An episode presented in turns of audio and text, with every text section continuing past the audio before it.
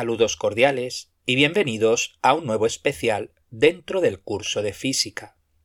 Acabamos de terminar el tema dedicado a la electricidad, así que me parece oportuno dedicar un episodio a la historia de las grandes figuras que ayudaron al desarrollo de las ideas y conceptos dentro del ámbito de la electricidad.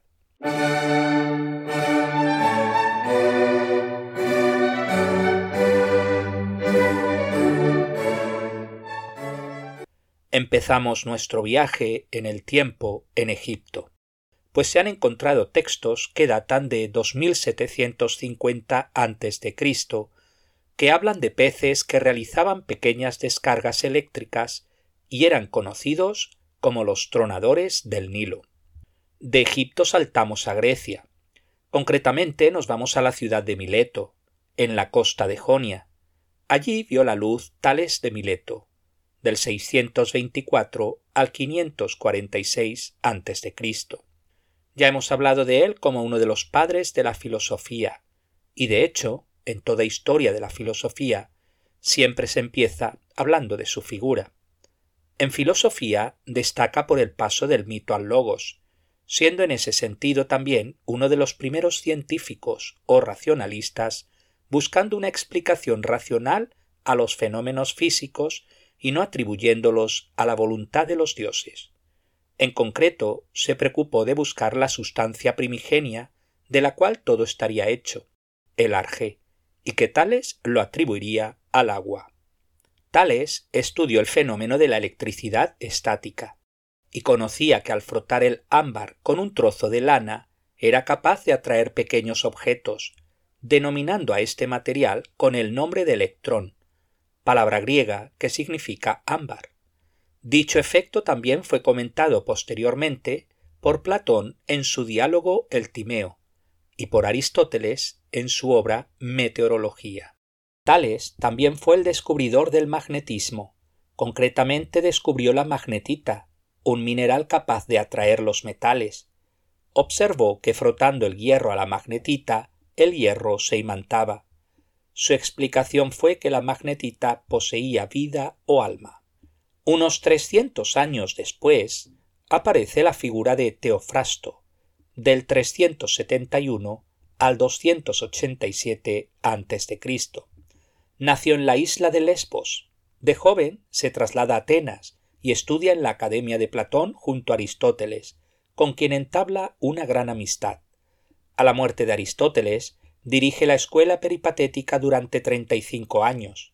Teofrasto era todo un polímata, con conocimientos en botánica, geología, física, psicología, política, metafísica, etc. Escribió una historia de la física de la que se conservan algunas partes. Descubrió el efecto piroeléctrico, notando que la piedra preciosa llamada turmalina producía electricidad estática y atraía pedazos de paja cuando se calentaba.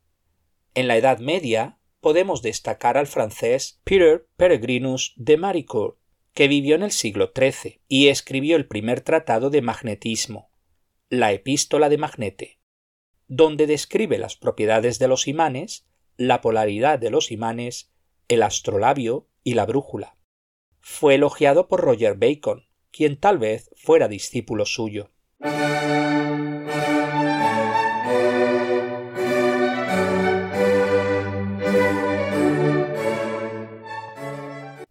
inicios del siglo XVI ve la luz la figura del italiano Gerolamo Cardano, 1501 a 1576, conocido como matemático quien dio por primera vez solución completa a las ecuaciones de tercer y cuarto grado.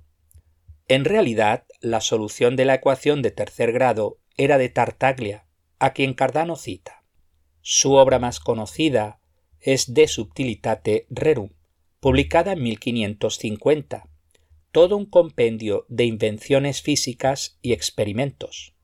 A mediados del siglo XVI surge nuestra siguiente figura, el físico y médico inglés William Gilbert, 1544 a 1603, quien llegó a ser el médico de la corte de Isabel I, y confirmado en el cargo por el posterior rey Jacobo I. Si bien Gilbert moriría a los pocos meses. Fue uno de los primeros en aceptar en Inglaterra la teoría heliocéntrica de Copérnico. Su obra más conocida es De Magnete, publicada en 1600, donde compiló todos sus estudios sobre la electricidad y el magnetismo. Introdujo términos como polos magnéticos, fuerza eléctrica, cuerpos eléctricos y no eléctricos.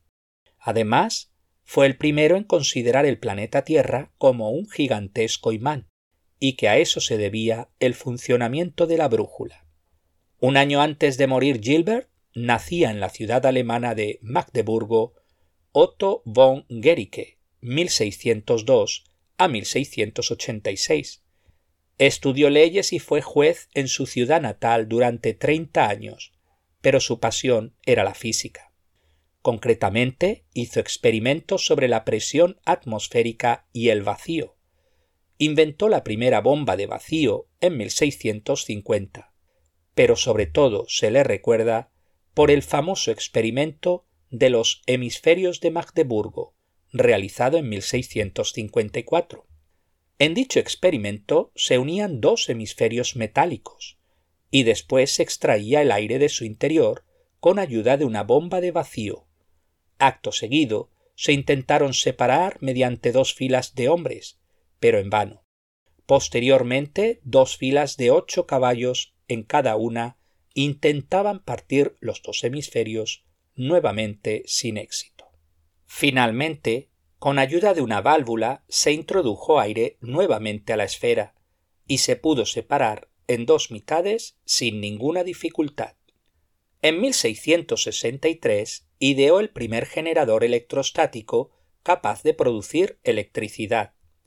También descubrió la repulsión electrostática, así como algunos fenómenos luminosos asociados a la electricidad, que hoy denominamos electroluminiscencia. El físico inglés Stephen Gray, 1666 a 1736, destacó en el campo de la electricidad. Descubrió que la electricidad puede ser conducida a través de un cuerpo conductor. También dio una primera clasificación de materiales en conductores y aislantes. Descubrió que el conductor debe estar aislado de tierra para que fluya la electricidad. Su trabajo influyó en nuestro siguiente personaje. El francés Charles François de Sisterneux d'Ifeux 1698 a 1739 postuló la existencia de dos tipos de fluidos eléctricos y los denominó vítreo y resinoso en función del material que los generaba. Hoy día las denominamos positiva y negativa. Su trabajo fue publicado en 1734.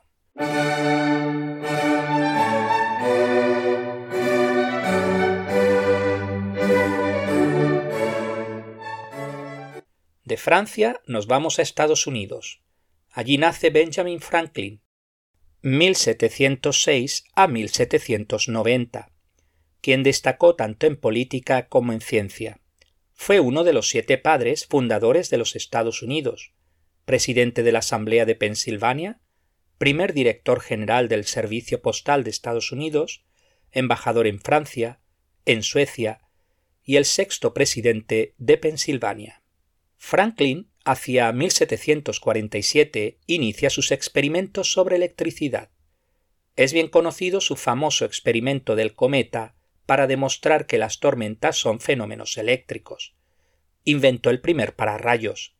Franklin propuso correctamente que la electricidad consiste en una única clase de fluido, a diferencia de Diffey, que pensaba se trataba de dos tipos de fluidos diferentes.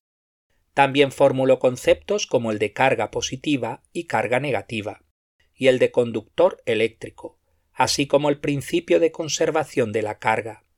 Benjamin Franklin influyó en nuestro siguiente personaje.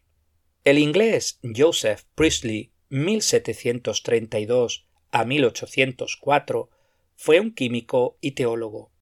En 1762 fue ordenado ministro calvinista. Al año siguiente conoce a Benjamin Franklin, quien se encontraba en Inglaterra, surgiendo una amistad. Fue Franklin quien le animó al estudio de la electricidad. Un año después, publicaba su Historia de la electricidad. Realizó una serie de investigaciones sobre gases, descubriendo el oxígeno en 1774, con el permiso de Carl Wilhelm Scheele, que lo descubrió un año antes, pero no publicó el resultado. Priestley no fue consciente de la importancia de su descubrimiento, al que llamó aire desflogistizado, sino que el honor le corresponderá a Lavoisier, a quien Priestley conoce ese mismo año, y le comunica sus resultados. Lavoisier, uno de los padres fundadores de la química, será el que explique correctamente el fenómeno de la combustión, desterrando para siempre la teoría del flogisto. Priestley también descubrió un método para producir bebidas burbujeantes, mezclando dióxido de carbono con agua, siendo así un precursor de las bebidas de soda actuales. En electricidad demostró que una carga eléctrica se distribuye uniformemente sobre la superficie de una esfera metálica hueca, mientras que en su interior no hay cargas ni campos eléctricos. Hacia 1776 demostró experimentalmente que la fuerza entre cargas eléctricas es inversamente proporcional al cuadrado de la distancia entre las cargas, anticipándose así a nuestro siguiente personaje. En 1794, Priestley emigró a Estados Unidos, donde pasó el resto de su vida. Allí trabó una gran amistad con Thomas Jefferson. Es considerado uno de los padres de la química junto a Lavoisier y Boyle. El francés Charles Coulomb, 1736 a 1806, fue un físico e ingeniero que investigó la resistencia de materiales, como las vigas. Inventó una balanza de torsión con la que demostró experimentalmente la ley que lleva su nombre y que dice la fuerza de atracción o repulsión entre dos cargas es directamente proporcional al producto de las cargas, e inversamente proporcional al cuadrado de la distancia que separa las dos cargas. En fórmula tenemos F igual K Q1 por Q2 dividido D al cuadrado, siendo K la constante eléctrica en el vacío cuyo valor es 9 por 10 elevado a 9 newtons metros cuadrados dividido culombio al cuadrado. La unidad de carga lleva su nombre en su honor.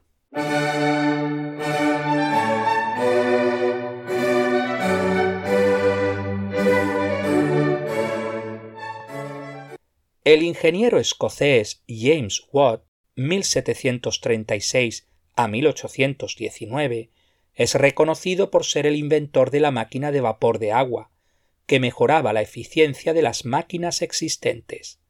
La máquina de vapor tiene una larga historia. Ya en el siglo I, Herón de Alejandría creó la eolípila, considerada la primera máquina térmica de la historia.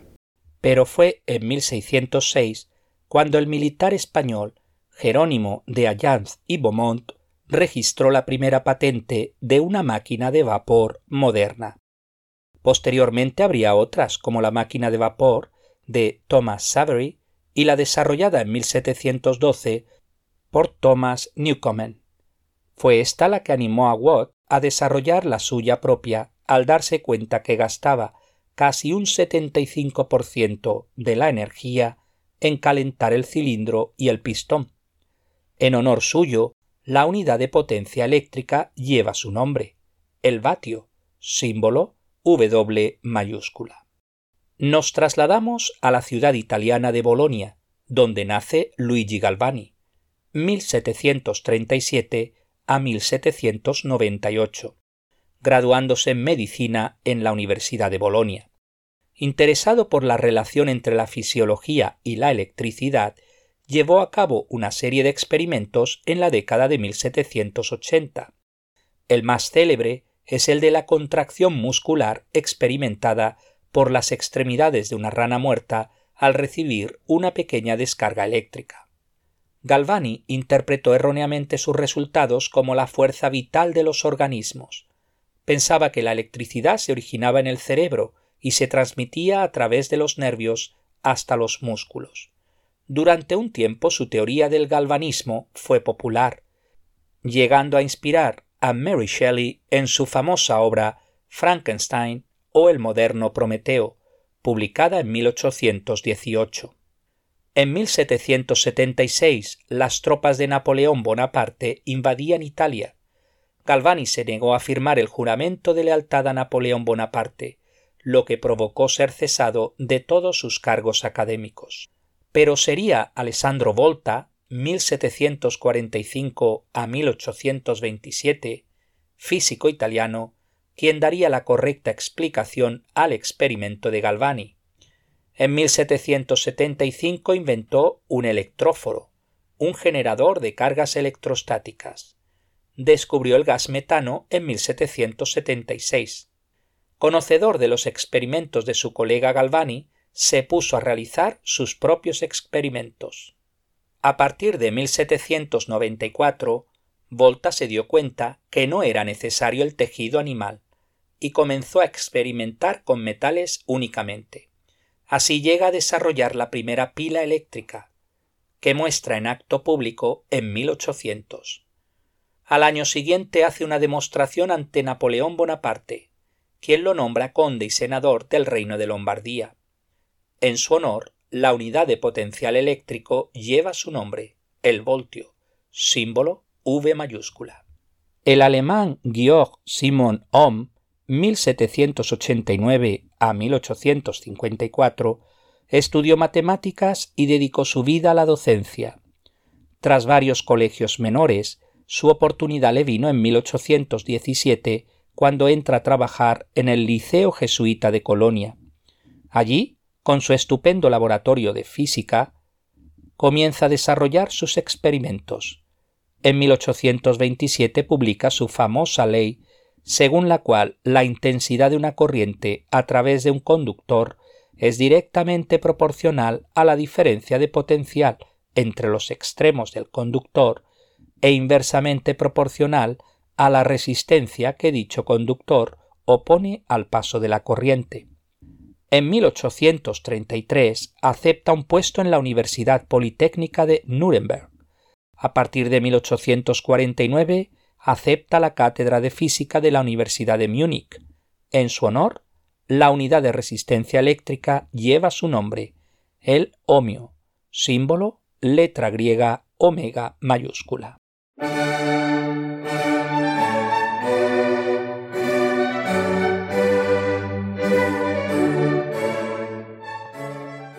Quiero terminar hablando de los dos grandes genios que dieron lugar al desarrollo de la electricidad a nivel práctico. Me refiero a Thomas Alva Edison y a Nikola Tesla, y la disputa que mantuvieron. El inventor estadounidense Thomas Alva Edison, 1847 a 1931, registró a lo largo de su vida 1093 patentes. Tras un brevísimo paso por la escuela que duró apenas tres meses, su madre, una antigua maestra, lo educó en su casa, inculcándole el amor por la lectura.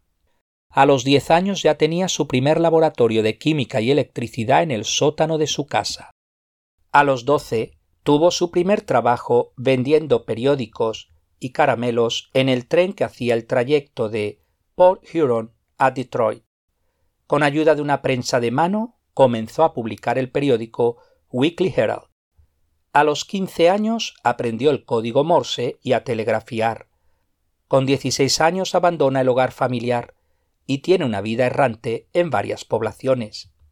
Es en 1868, con apenas 21 años, cuando la lectura del libro Experimental Researches in Electricity del físico Michael Faraday le cambia totalmente y decide hacerse inventor autónomo. Ese mismo año registra su primera patente, una máquina de contar votos.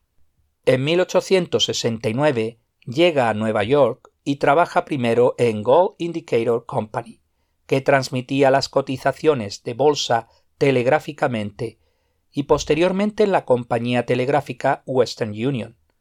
Allí lleva a cabo su primer gran invento, el Edison Universal Stock Printer, por el que le pagaron 40.000 dólares.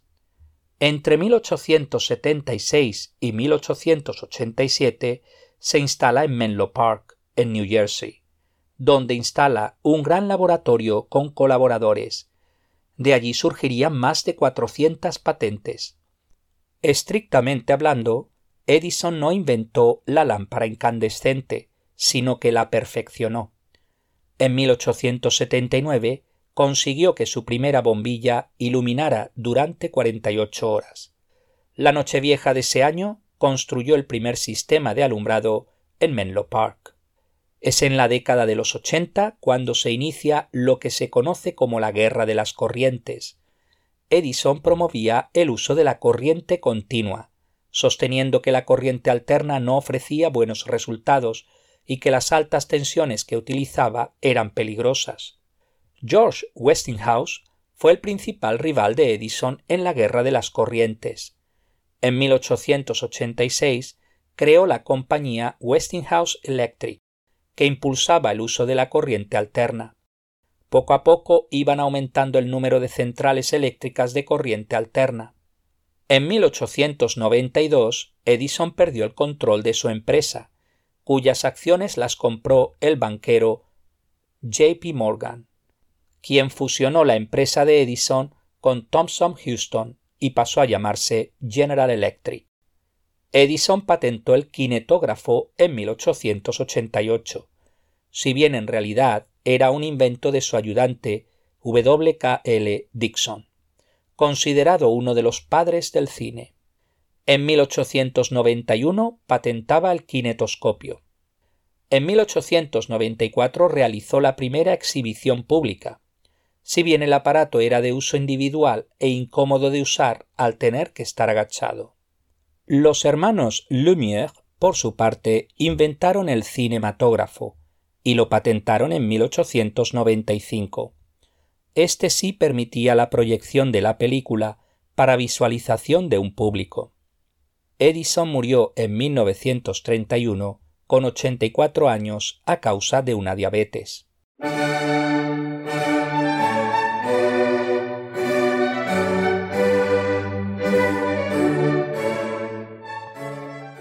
El serbio Nikola Tesla, 1856 a 1943, nació en Smiljan, en aquel entonces parte del Imperio austríaco y hoy parte de Croacia. Estudió en la Escuela Real de Karlstadt en Alemania, en el Instituto Politécnico de Graz, Austria, y en la Universidad de Praga. En 1880 se traslada a Budapest, donde trabaja en la central telefónica. En 1882 se marcha a París y entra a trabajar en la Continental Edison Company, Allí concibió la idea del motor de inducción. En París conoce a Charles Batchelor, un colaborador de Edison, quien escribe una carta de recomendación de Nikola Tesla para Edison, donde dice Conozco a dos grandes hombres. Usted es uno de ellos. El otro es el joven portador de esta carta. Así, Nikola Tesla llega a Estados Unidos en 1884. Ese mismo año repara las dinamos, pertenecientes a la compañía de Edison, que hacían funcionar el transatlántico SS Oregón. Edison le propuso que mejorase los generadores de corriente continua, que eran bastante ineficientes, prometiéndole un dinero que nunca recibió. Así que Tesla dejó la compañía de Edison. En 1886 funda su propia compañía, la Tesla Electric Light and Manufacturing pero los inversores lo relevaron de su puesto al no estar de acuerdo con sus ideas y proyectos. Durante un año trabajó de obrero para sobrevivir. En 1888 entra a trabajar en la compañía Westinghouse, competidora de Edison. En 1893 Tesla trabajó con Westinghouse en el desarrollo de un proyecto para conseguir el suministro eléctrico a la ciudad de Buffalo. También ese año la compañía Westinghouse y Tesla participaron en la exposición de Chicago. Allí Westinghouse expuso el sistema polifásico y Tesla pudo demostrar una serie de efectos eléctricos relacionados con la corriente alterna.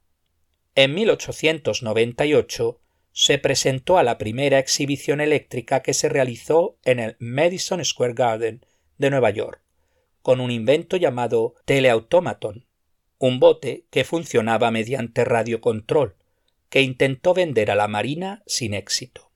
El italiano Marconi había patentado la radio en 1904, invento por el que se le otorgó el Premio Nobel de Física en 1909. Pero Tesla había patentado la idea en 1896. En 1943, la Corte Suprema de Estados Unidos reconoció a Nikola Tesla como el inventor de la radio y le devolvió la patente. Nunca se casó ni tuvo hijos. Fue un hombre excéntrico y obsesivo compulsivo. Vivía solo y pobre en una habitación de hotel en Nueva York. Murió de una trombosis el 7 de enero de 1943. Tenía 86 años. Tras su muerte, el FBI, al dictado de Edgar Hoover, director del FBI, ordenó que se requisasen sus papeles por miedo de que cayeran en manos equivocadas. Tesla aseguraba haber inventado el rayo de la muerte, capaz de acabar de un solo disparo con todo un ejército. Pues hasta aquí este episodio especial dedicado a la historia de la electricidad. Muchas gracias por su atención y hasta el próximo día.